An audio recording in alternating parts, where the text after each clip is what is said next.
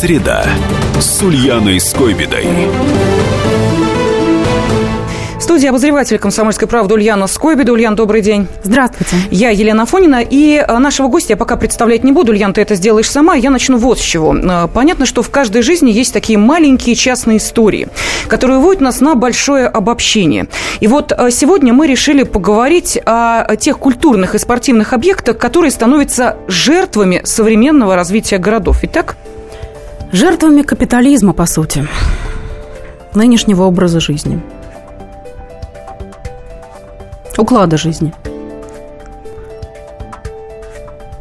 Мне уже говорить, да? Ну, вариант, да. Я думаю, что эту историю, во-первых, отправную точку, э, которая заставила нас сегодня этой темы коснуться, э, нужно до наших слушателей донести. Ну и уж позволь, я тогда представлю нашего сегодняшнего гостя, человека, который будет, э, собственно, и рассказывать, что же произошло и почему эта тема должна прозвучать в нашем эфире. Фотожурналист и неравнодушный москвич Владимир Самарин с нами. Владимир, здравствуйте. Здравствуйте. Да, Ульян, ну и тебе слово, конечно.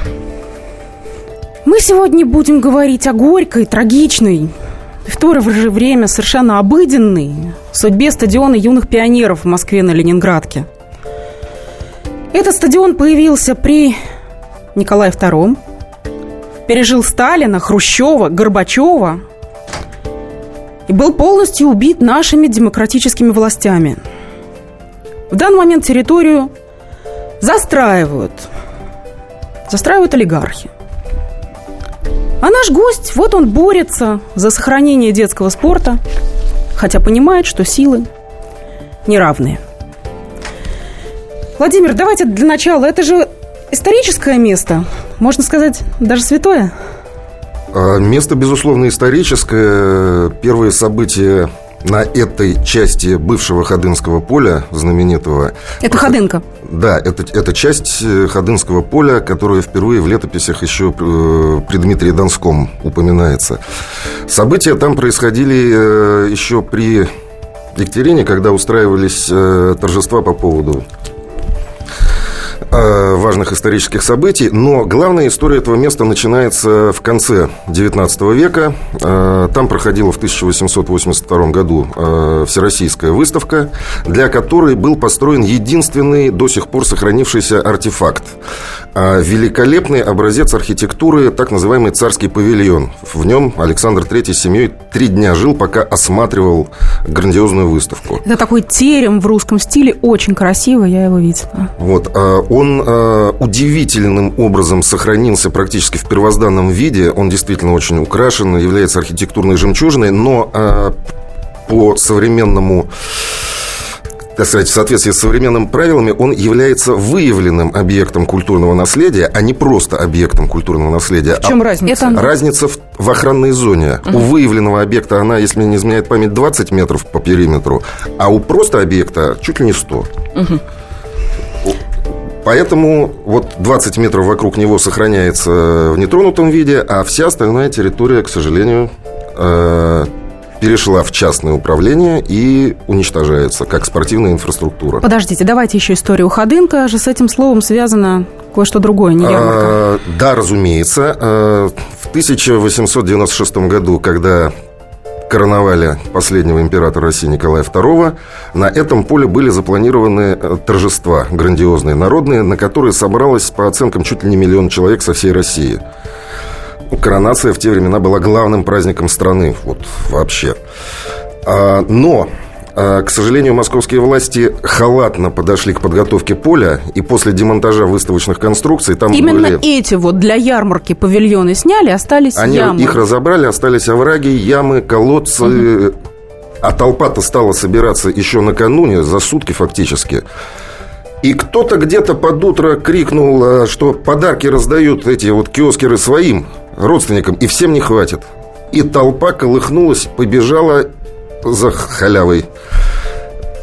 По статистике 1382 человека было затоптано. И если почитать э, репортаж журналиста, который был очевидцем этого всего, нашего знаменитого москвоведа Владимира Гелеровского, единственная привязка по топографии, по месту, это царский павильон. То есть именно здесь. Рядом с которым вот. начинался угу. главный овраг, где вот произошла основная часть трагедии. В основном подавились люди. После угу. этого поле э, использовалось по-разному, там пытались проводить еще какие-то выставки, но... но... аура, конечно, ну как после нашего Нордоста, никто не хотел идти на этот мюзикл, хотя он был замечательный. И царь Принял очень правильное решение. Вот. И э, московская пресса в 1909 году, 8 марта, правда, по старому стилю, э, написала, что царский павильон передается э, московскому клубу лыжников. Это старейший московский был спортклуб. Угу который занимался не только лыжным спортом, а и, там, и летними видами, летом э, передал царский павильон и прилегающие пять десятин земли спортклубу МКЛ а, аренда была очень дешевой по тем временам, почти даром, но при условии при условии обеспечения бесплатных занятий спортом учащимся московских школ. Так что вот а, связь с детско-юношеским спортом у этого места э, отсчитывается с 1909 года. Потом царя скинули. И тем не менее, но наши новые власти. Еще буквально два слова Первый э, футбольное поле в России фактически там появилось. Угу. И еще некоторые объекты, которые были беспрецедентными. Это было вот ядро развития спорта в Москве. И э, сейчас-то в чем суть проблемы? Что собираются сделать э, с этим? Не-не-не, нам, ну, ну, нам ну, же у нас минута подойти. до ухода на перерыв, поэтому я хотела бы для нашей аудитории еще сформулировать вопрос, потому что нам сейчас скажут, ну хорошо, сейчас... мы живем в Новосибирске, в Твери, в Туле, что нам ваши московские истории? Сейчас э, вся оставшаяся mm-hmm. от этого спорткомплекса территория находится в, в аренде у э, очень богатого олигарха. И э, там строится элитный жилой комплекс под названием «Царская площадь». Название, конечно, циничное. Ну, вот это суть понимаю. проблемы. Ульяна, прошу прощения, потому что действительно меньше минуты остается. И нашим радиослушателям я хотела бы сейчас вот к ним обратиться со следующим вопросом.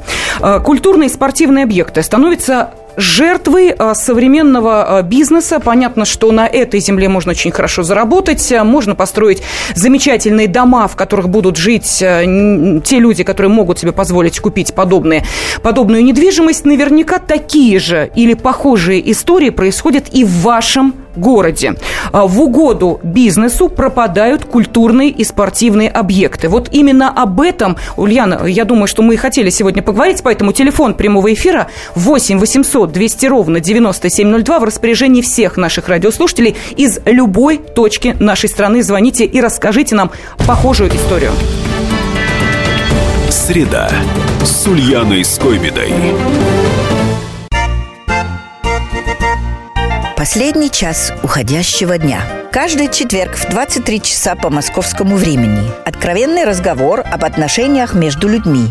Единственное на российском радио классическое немецкое шоу. Мартина Видеман поговорит с вами о мужчинах и женщинах, праздниках и буднях, о людях с ограниченными возможностями и о тех, кому повезло, о счастье и несчастье. Предельный градус откровенности. Беседа один на один. Мартина Видеман, ваш друг и советчик. Радио «Комсомольская правда» каждый четверг в 23 часа по московскому времени. Программа «Айнс-2 Видеман». Среда с Ульяной Скойбедой студии обозреватель «Комсомольской правды» Ульяна Скойбеда, фотожурналист Владимир Самарин. И сегодня Ульяна решила поговорить о обыденной, но в то же время очень горькой, э, горькой и трагичной судьбе стадиона юных пионеров. А почему, собственно, взяли эту тему? Ну, потому что в каждом городе, неважно где, во Владивостоке или в Мурманске, наверняка есть или какой-нибудь стадион, а, пусть даже имеющий, ну, не как вот сейчас, здесь явная историческая ценность, но, скажем так, сомнительную историческую ценность, но, тем не менее, он близок жителям а, того того или иного района, тех или иных близлежащих домов. Есть культурные объекты, которые тоже разрушаются и до которых никому дела нет. Но скорее даже не об исторической памяти мы сегодня говорим, а о жесткой руке бизнеса, которая сама решает, каким образом распоряжаться этими объектами. Культурные и спортивные объекты, которые становятся жертвами современного развития городов. Такие истории наверняка есть и у вас. Пожалуйста, звоните 8 800 200 ровно 9702. Ульяна, а что в советское это время с этим стадионом было, о котором мы говорим? Да, мы завязли немножко на царском периоде. В советское время пришел Сталин и перепрофилировал этот стадион полностью на детский спорт. Он отдал царский павильон, вот этот вот, единственный оставшийся памятник царизма с изразцами невероятными, детям. Там сидела администрация стадиона. Это стадион специализировался в основном на фигурном катании, как я понимаю. Там тренировала Татьяна Тарасова, угу. там тренировалась Ирина Слуцкая. И это наша спортивная слава. Кроме того, это был прекрасный оазис зеленый посреди Москвы. Вот мне Владимир показывал фотографии, фото аллеи, где он гуляет годовалый. А потом фото аллеи этой же, где его сын гуляет годовалый. Это прекрасно. И голубые ели. А вот что случилось дальше, в 90-м, давайте расскажет Владимир. И это такая история у мертвия, как господа Головлёвы. Я хочу дополнить э, не только фигурное катание, там и легкая атлетика была, бег, э, множество видов спорта. 90 человек э, сотрудников стадиона ежедневно работали, учили спорту от 2 до 3 тысяч детей и подростков.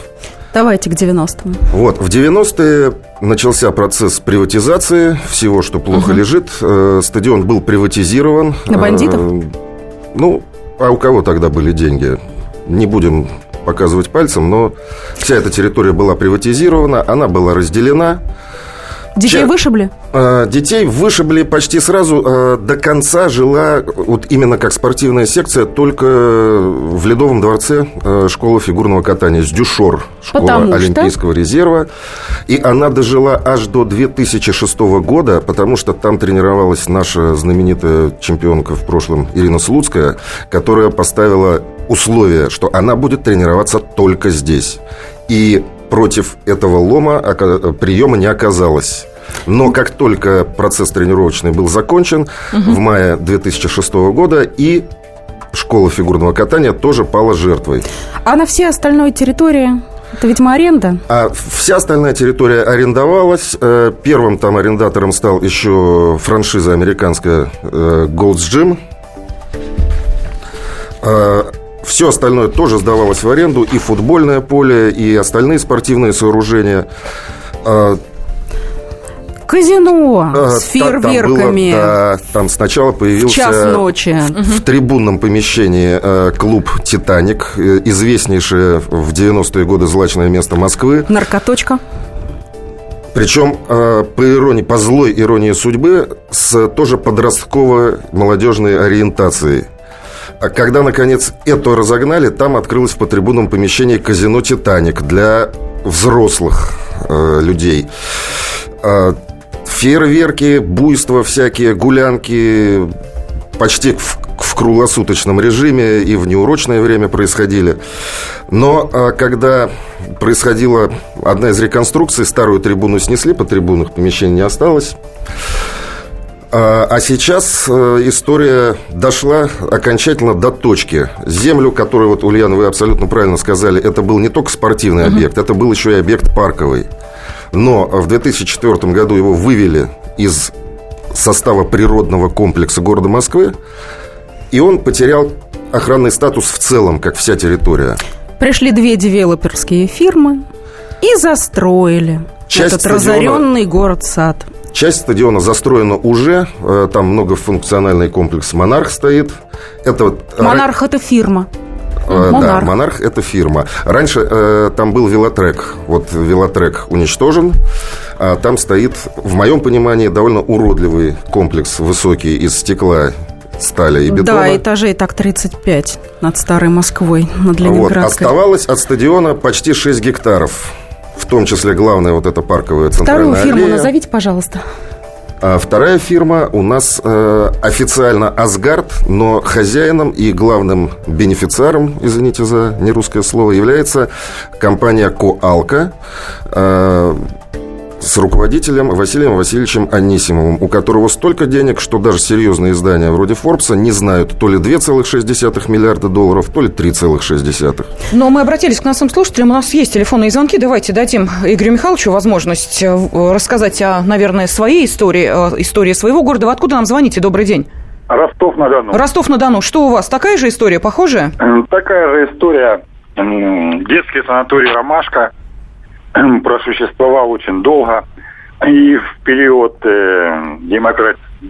нашей демократии была захвачена территория, где дети гуляли. И что сейчас на месте этого стадиона? Санаторий. Огородили, детей туда не пускают. То есть э, две трети территории отошло частному владельцу. Ну, по, первоначально она отошла к депутату законодательного собрания, а сейчас якобы он ее передал третьему лицу, церковным служителям, по-моему. Спасибо. Это... Да, э, ну вот, пожалуйста, пример вам, а то нам пишут все о Москве и о Москве. Вот это я просто зачитываю э, сообщение на WhatsApp. Нет, как вы видите, не только о Москве мы говорим, и не столько о Москве. Э, мы хотели бы, чтобы вы рассказали о том, что в вашем городе происходит с культурными и спортивными объектами, как они становятся жертвами современного развития городов. Пожалуйста, 8 800 200 ровно 9702. Геннадий, здравствуйте. Здравствуйте. Ну, я, правда, из Москвы, но это неизвестный пример ведь. Сколько у нас таких стадионов? А вспомните стадион «Красный пролетарий» на Мытной улице, жилой комплекс – а что осталось от водного стадиона «Динамо»? Так а может это правильно? Может быть, действительно это новое развитие городов? Людям надо где-то жить, и жить они хотят хорошо, поближе к центру. А вы говорите, какие-то стадионы заброшенные. А дети у этих людей есть, которые будут жить? А ничего, в школах во, во дворе учить. будет спортивная площадочка. В квартирках пусть сидят, на балкончике Нет, почему? гуляют. Сейчас комплексы застраивают так, что там уже есть и детский садик, и спортивная площадочка небольшая, и даже своя маленькая школа. То есть сейчас же застраиваются комплексно. Вы же не просто вот э, грохнули какую-то коробку 20-этажную. А славу спортивную мы где ковать будем? На площадочках? Вопрос. Я хочу сказать радиослушателям, что, во-первых, эта история не московская, она типическая совершенно. Вы обратите внимание на цинизм ситуации. Кровавый тиран Сталин, которого мы всячески порицаем, отдал единственный в округе стадион и лаковый кусок земли детям. Детям. А нынешняя власть, которая патриотическая с народом, мы ее любим, аж падаем, все у детей забрала. Я хочу зачитать письмо, которое вот один из этих олигархов, ну, Анисимов конкретно, пишет Лужкову, потому что это же история долго, он uh-huh. не сразу мог отжать у детей. Он еще Лужкову писал. И как он пишет? Компания «Калка», это он, предлагает осуществить связь времен – реабилитировать указанную территорию стадиона и осуществить на ней строительство Международного конгресс-центра с, выставочными, с выставочными площадями, спортивного центра, включая в себя полноместную школу фигурного катания, угу. бассейн, тренировочные залы, комплекс для проведения соревнований по борьбе, настольному теннису, фехтованию, баскетболу, волейболу, ну а также гостиничный и деловой блок – Идет, как пишет, называется. А пишет он фигуру. Владимир подтвердит, единственный каток, который заливали вот зимой для жителей окрестных домов на этой территории, полностью уничтожен котлованом под строительство Анисимова. И котлован вот этот, а, это элитный жилищный комплекс, чисто жилищный комплекс. В рекламных проспектах будущим жильцам обещают гарантируют охраняемую территорию. Угу. Это значит, что мы с вами, ну, можно, наверное, купить абонемент за 100 тысяч рублей вот в этот вот охраняемый комплекс. Но, в общем, как лучше бы, чтобы там не ходили всякие скойбеды Самарины. У нас меньше минуты, сейчас уходим на очередной перерыв, после которого продолжим выслушивать ваши истории, истории ваших городов, культурные и спортивные объекты. Они становятся жертвами современного развития городов, а может быть, это естественный э, ход развития, может быть, действительно а, так и надо, и те объекты, за которыми и присмотра нет, и, знаете ли, выглядят они уже не так презентабельно. Ну, что с ними возиться? Снесли, да и только. Или, может быть, все-таки не надо так-то уж резко. Пожалуйста, телефон прямого эфира 8 800 200 ровно 90 9702. Полная картина происходящего у вас в кармане. Установите на свой смартфон приложение «Радио Комсомольская правда». Слушайте в любой точке мира. Актуальные новости, эксклюзивные интервью, профессиональные комментарии – Удобное приложение для важной информации. Доступны версии для iOS и Android. Радио «Комсомольская правда». В вашем мобильном.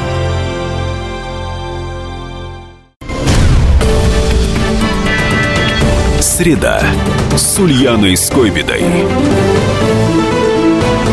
Обозреватель «Комсомольской правды» Ульяна Скойбеда и фотожурналист Владимир Самарин сейчас в студии. И история, и трагическая судьба, уже можно теперь сказать и так, одного отдельно взятого московского стадиона сейчас в центре нашего внимания. А вопрос нашим радиослушателям. Культурные и спортивные объекты, которые становятся жертвами современного развития городов. Ведь наверняка же в вашем городе есть такие же примеры. Пожалуйста, 8 800 200 ровно 9702 и номер WhatsApp. Присылайте свои сообщения 8 967 200 ровно 9702.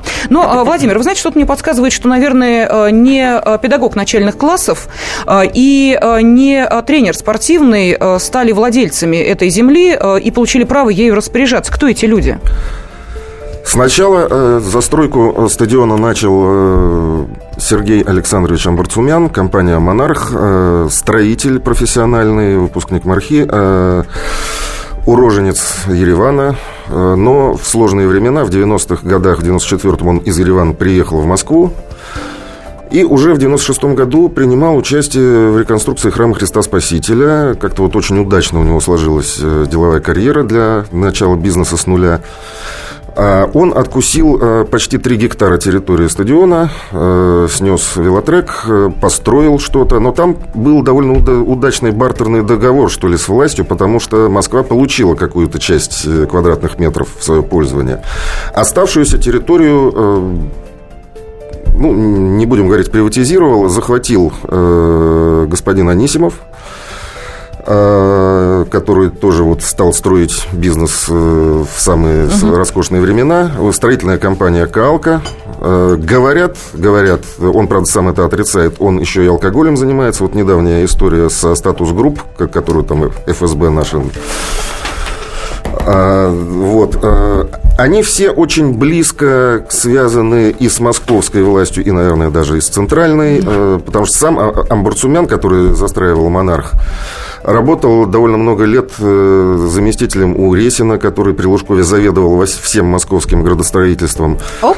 Замресина. Угу. Второй у нас. Было дело. Это, видимо, как-то и помогло ему компанию «Монарх» свою вот сделать большой, уважаемой московской девелоперской фирмой, скажем так. А второй товарищ э, тоже участвовал в самых разных э, проектах. Э, не просто так кавалер трех орденов Сергия Радонежского и ордена Дружбы, врученного ему в Кремле лично президентом нашей страны. Дай им Бог всем здоровья. То есть э, люди не с улицы пришли, э, люди больше 10 лет пробивали, выдавливали эту землю из э, спортивной ориентации. Вот.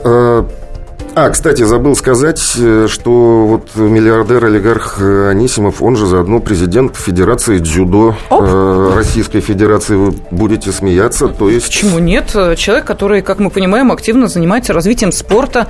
А у нас в стране а мы видим сейчас... теперь, как он им занимается. Вот, но какое-то очень своеобразное получается развитие спорта. А, у него сейчас четверо детей, одна из дочек в Америке живет, общается пишут злые языки с Пэрис Хилтон. Э, Тусует в клубе любимом uh-huh. Пэрис вот, Хилтон. Э, пыталась заниматься э, риэлторским бизнесом в Америке, правда, говорят, не очень пошел. Но, опять-таки, а сплетничать не хочу. Вот сейчас вместо сохранения старой спортивной инфраструктуры, а вместо строительства нового какой-то в рамках нашей компании. У нас же сейчас опять вот нормы ГТО, всякая вот эта вот история вроде бы с одной стороны поддерживается в стране, а с другой стороны вот на наших глазах э, э, люди пытаются построить элитный жилой комплекс на существующем месте. Владимир, а вам скажут, а что вы капризничаете? У вас на Ходынке рядом большой, э, новый, современный ледовый э, стадион, огромный. Вот туда вся Москва ездит смотреть э, хоккейные матчи. Вам что, мало, что ли? Ну, давайте вот туда детей водить. Или что, там нет бесплатных секций? Вам места мало? Или вам сложно два квартала пройти? Ну, знаете, бесплатных-то секций в Москве почти что вообще нет. Хорошо, за у умеренные нас, деньги, У нас время так, да? нынче капиталистическое все за деньги. А, вот именно потому, что туда ездит вся Москва, там свободных мест особо нет. Инфраструктура это, э, до революции это была окраина Москвы, сейчас это почти центр. Конечно. А свободных мест крайне мало, школы перегружены, э, детские, детских садов катастрофически не хватает. Люди-то все равно живут здесь. То есть нормы ГТО сдать негде? У нас сейчас все нормы ГТО сдают активно. А, подготовиться негде. Угу. Я бы хотела обратить внимание, сказать о том, как, наверное, смешно выглядит борьба таких людей, как Владимир, вот с такими людьми, как Бруцмян и Анисимов. Мы обыватели.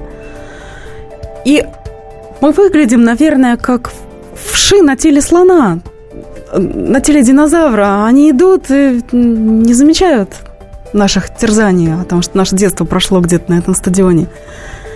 И как люди борются за свои права. Они звонят и говорят, ну, соответствующие службы, машина со стройки выезжает, у нее колеса грязные. Оштрафуйте их. Угу. Они Симова штрафуют. Рекламу они повесили на заборе, не там. Это они не получили разрешения. Их штрафуют.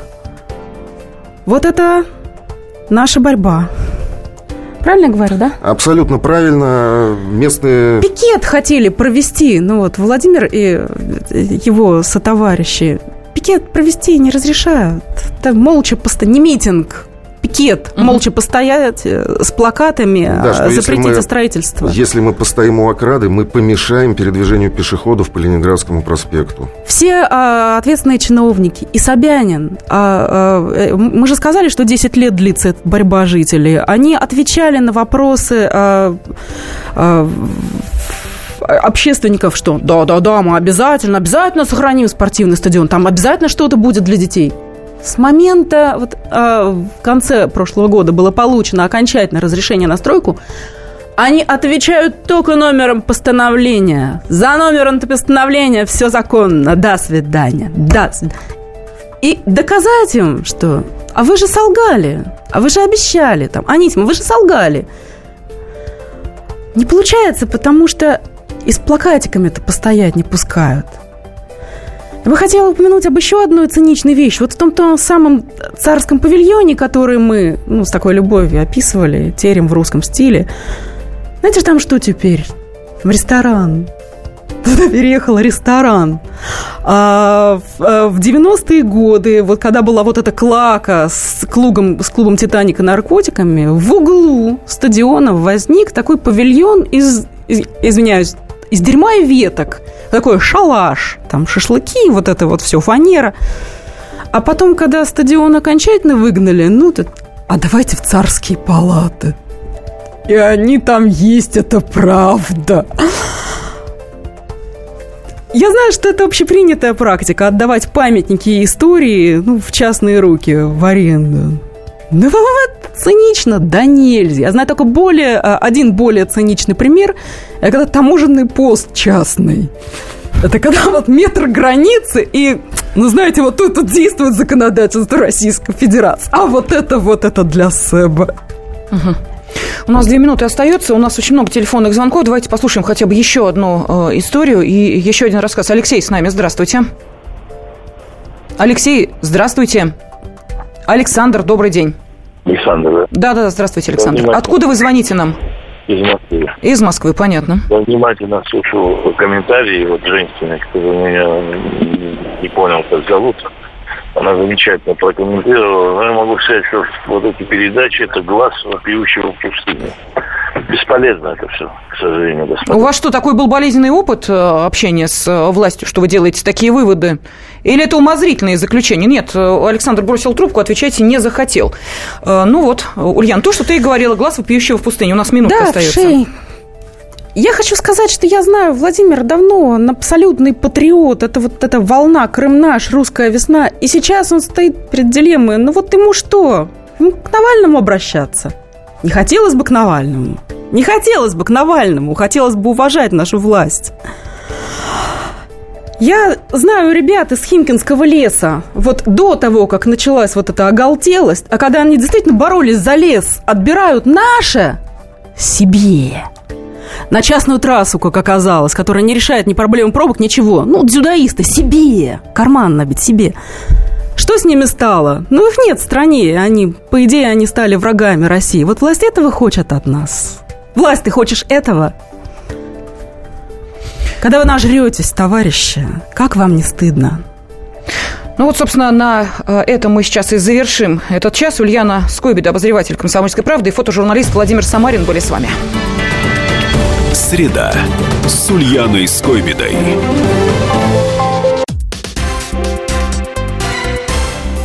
Все проблемы ему по колено.